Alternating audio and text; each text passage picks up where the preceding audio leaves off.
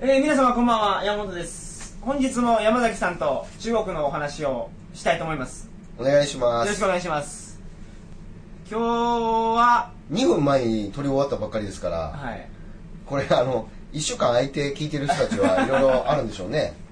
そうですね、もうもう日本撮りとかやったらもう一気にどんどんどんっていきますからああ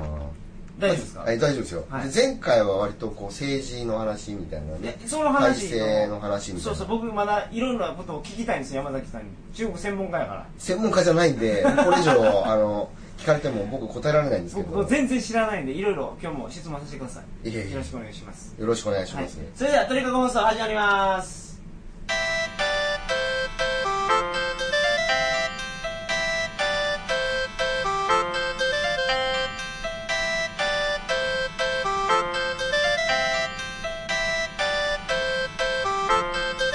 えー改めましてこんばんは2007年9月14日金曜日鳥かご放送第102回をお送りします番組に関するお問い合わせは info.tkago.net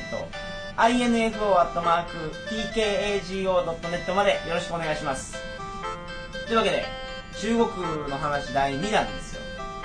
はい天安門事件の話をしてましたけど、はい天安門事件ね知らない人もしかしたらいるかもしれないんではいそのお話をちょっとどういう事件やったのかあそれはね、はいあの僕もよく知らないんですあそうなんですか僕もよく知らないあのーただそので結局人民がですよね、はい中国人がはい共産党の独裁主義をえなんとかしたいからって言って暴動を起こしたえそうですねのが天安門事件ええですよね、ええええでそれを中国の政府っていうんですかえ、え軍は許さなくて、あのまあだから中国だとですね、はいまあ政治は全部北京で行われるわけですよはいでその北京の中でもあの中南海といってあの中国の中に南の海と書くんですけど、はいあのそういうその政治の養殖者が住んでるエリアがあるんですねはだから中南海っていうと大体その永田町みたいなイいメージなんですけどまあ、わ分かりやすく言うと、はいはいはいだからその政治指導者が要するにそのデモ隊が天安門広場に集まってそのデモをやってったわけですけども、はいそれがもう抑えきれんようになってもう軍隊出動させて全部その共産党一さ一党独裁を阻害する者は、えー鎮圧しなさいみたいなところで、まあそういうことが起きたと。そうです鎮圧もだから消防車が水かけるとかじゃなくて戦車で学生引いたりそうだからやることがもうすごかったからあれは ええセンセーショナルニュースそうになですったねんですけど、でまあ国際社会からその人権の問題だとか、はいそういったことで非常に糾弾を受けたと、はいまあ、日本も当然あの声明出しましたしね、うんまあ、そういうことがありましたってことですよねでただそのすいませんもう天安門事件はこれ以上僕しゃべることいないやいのでやいやそれでも伝わったと思います、ええあのー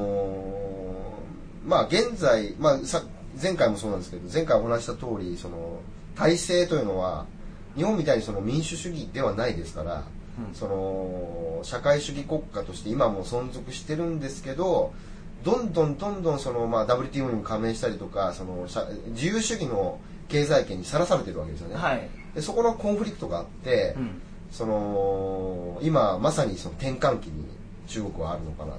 いう感じはしますいやだからその市場経済を導入してしまったからコンフリクト衝突がそうでやっすぱり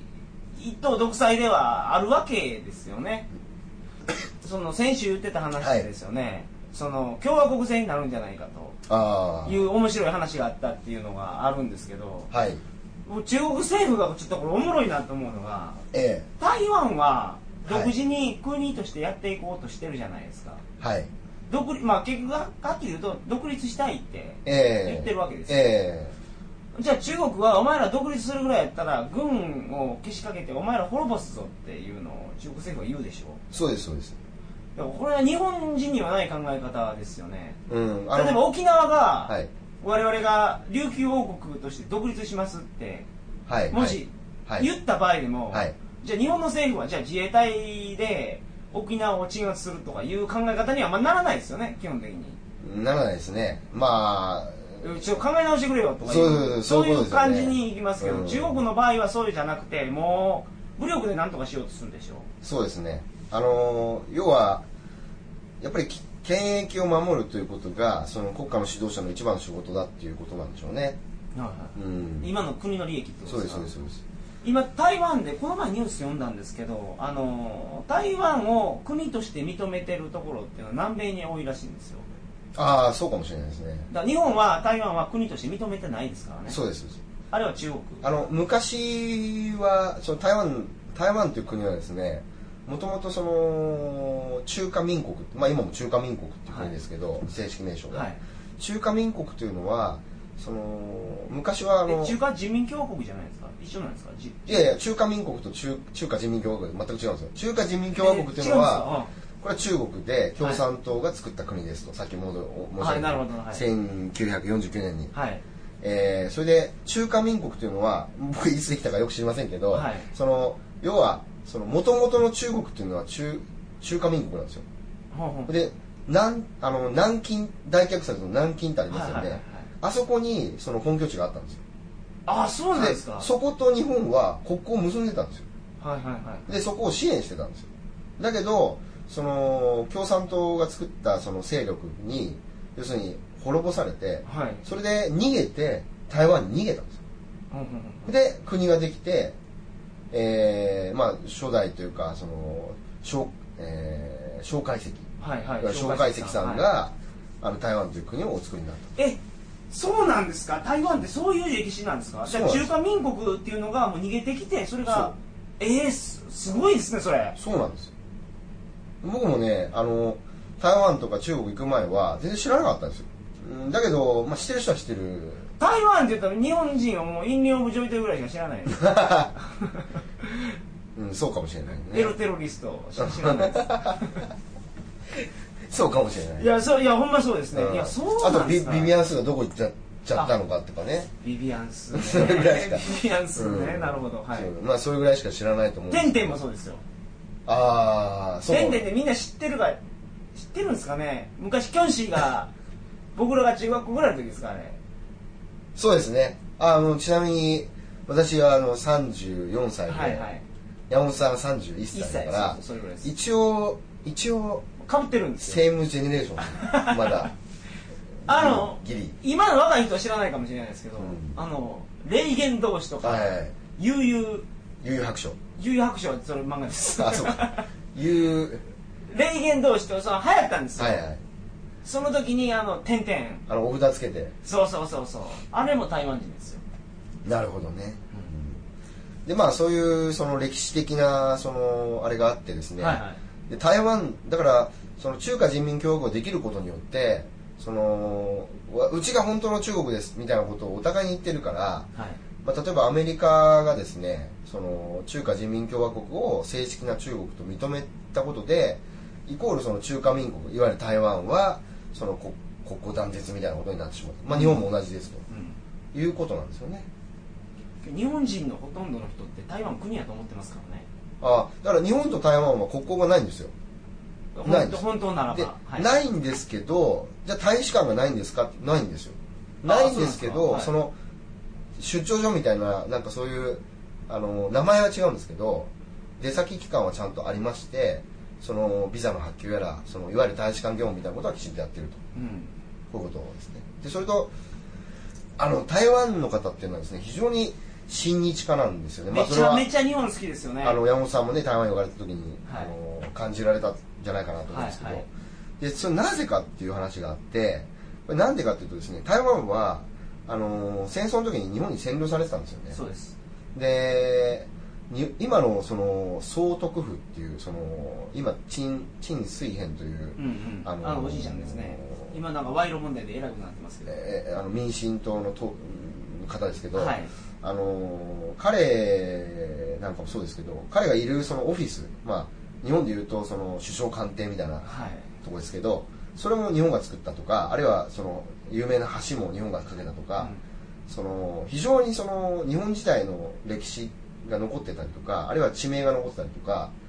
知ってます台湾に板橋ってあるんですようん、ほうほう板橋区の板橋ほうほうほうほうまあ、その読み方はね中国語でバンチャオって言うんですけど、はいまあ、そういうようなその日本自体に素晴らしいその文化を残してくれたとかあるいは教育をしてくれたとかっていうことがあって、うん今もだから年寄り年が年配の方は結構日本語喋れる人も多いんですよね、多いです、うんおじいちゃんとか日本語喋ってきますよ日本人ですかってそうなんですよだしかもねそれプラス、ん今台湾人の女の子っていうのは、ええ日本の今の文化がうんクールだとそうですねかそっれこはあいいのぜっていうのを思ってええる、あの香港とかも同じなんですけど、はいやっぱりその見てる方向がですね例えばそのヨーロッパのミミラノを見たりパリを見てるニューヨークを見てるっていうよりはやっぱり東京を見てるんですよねそうですねどっちかっていうとで私行って驚いたのがその雑誌なんか見ると普通にその東京の最新スポットそうそうそうみたいなことを紹介し特集しててますよね特特集したりとか、はわ我々にとってはそんな別に大したことないんですけど、はい例えば私、まあ、横浜住んでるんですけど八景島シーパラダイスってしょう しょうもないあのテーマパークがあるんですけどそれがなんかさ もさもディズニーランドに匹敵するみたいなねノリではい紹介されててちょっと驚いたんですでけだどからそれがウケるんですよ台湾ではであの日本のミュージックシーンっていうんですか、うん今の音楽とか J-POP もですね j p o p とかも、うんみんなすごく聴いてますからねうんで台湾のね音楽っていうのも、まあ、今あんまりその日本で聴いてる人いませんけど、はい結構ねあの日本人に受け入れられる素地はありますよあそうなんですかうん、だからこのアジアの中で北京語のヒットソングとか、まあ、台湾のヒットソングとか香港のヒットソングとかそのうちね結構流行ってくるんじゃないかなと思ってるんですよ、へえうん、台湾でめちゃめちゃ売れてるグループがあるんですよアジア全体であーああのスマップみたいなやつね F4 って言うんですけどああはいはいはいはいの F4 って何からできたか知ってます知りませんああれ日本の漫画なんですよーああーあななんでしたっえっ、とね花よりけ団花子より団子ああやっぱそう花より団子をうん台湾でその日本のうん漫画を台湾版で出したんですよ、はいはいはいでその中で F4 っているんですよ日本でもこの前やってましたからみんなご存知だと思いますけど、うんでそのグループ がうん台湾で売れたんですよ、はいはいそれが今アジアを席巻してるというえかアジアの女の子みんながみんな F4 大好きみたいなえうんうんうん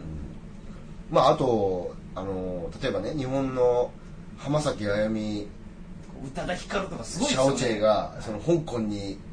まあ、来岸来岸岸 はあの港という字ですけど、はい香港の根ですけどね、はいあの来られてそのなんかすごくそのコンサートやったとかね、はいはいそれがもう一面トップニュースみたいな感じで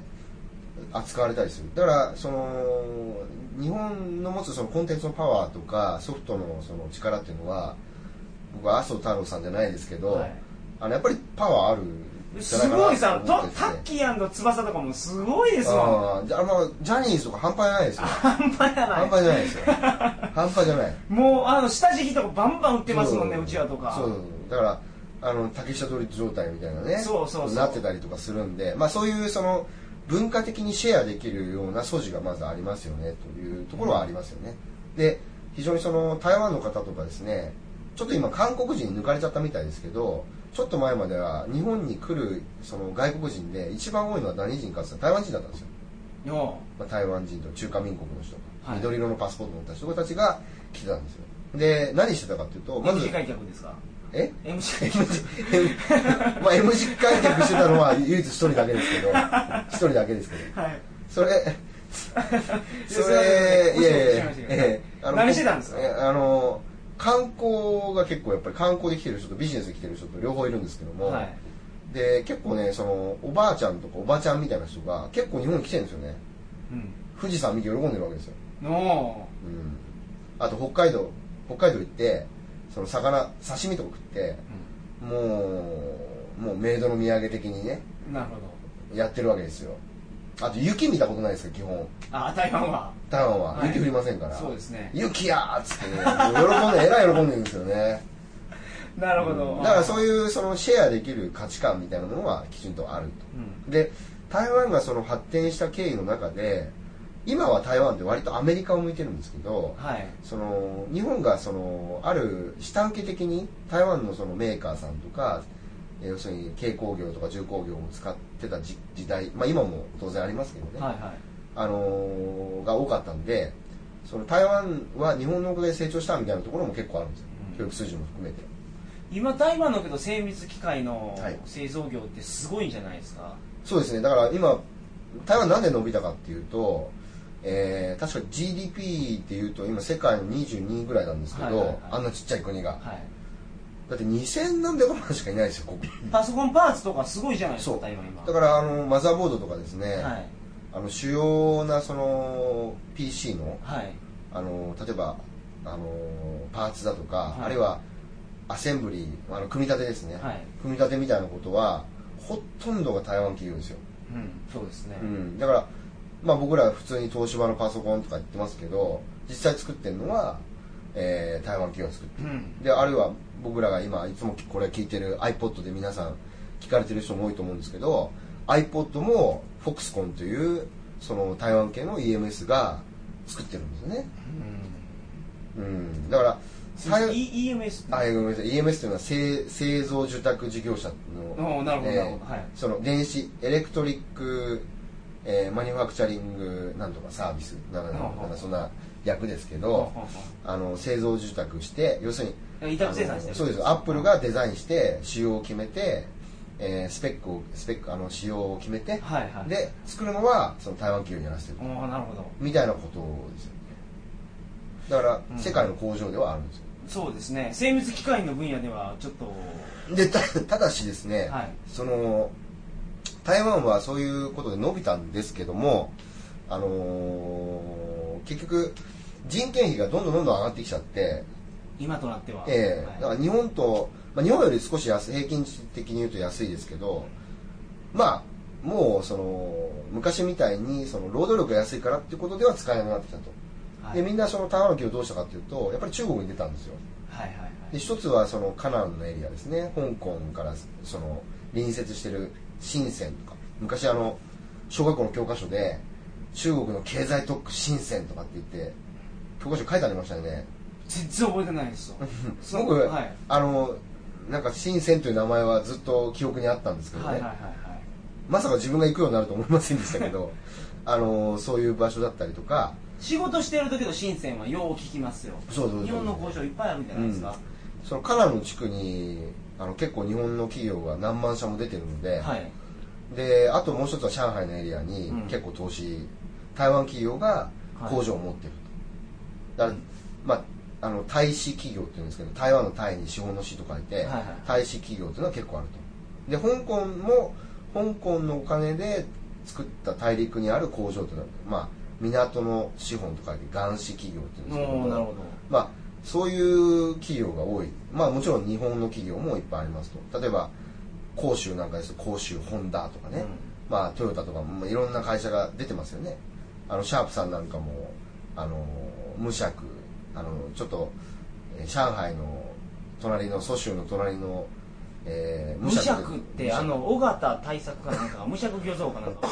無釈旅情じゃないですか、ねそうそうそうそう歌ってましたよね無釈漁村はない 無釈旅情ね、はい歌ってましたの無釈ああなるほにど工場を出してたりとかだから結構ねやっぱり日本企業も出てるんですよ出てます、でそういうその製造まあちょっと中国の話戻しますけど、はい製造業がやっぱりその盛んなんですよねでそれはなんで盛んなのかっていうとやっぱり安い人件費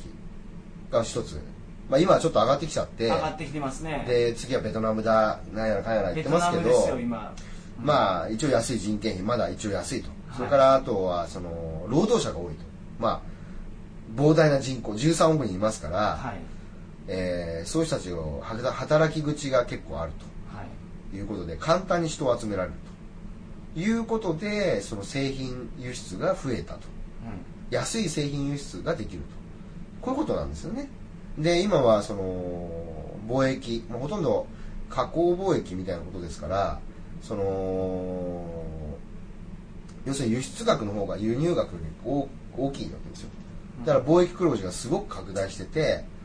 えーまあいろいろその不均衡問題的なことで、まあ、特にアメリカなんかとは摩擦が少し起き始めてますよという段階ですよね、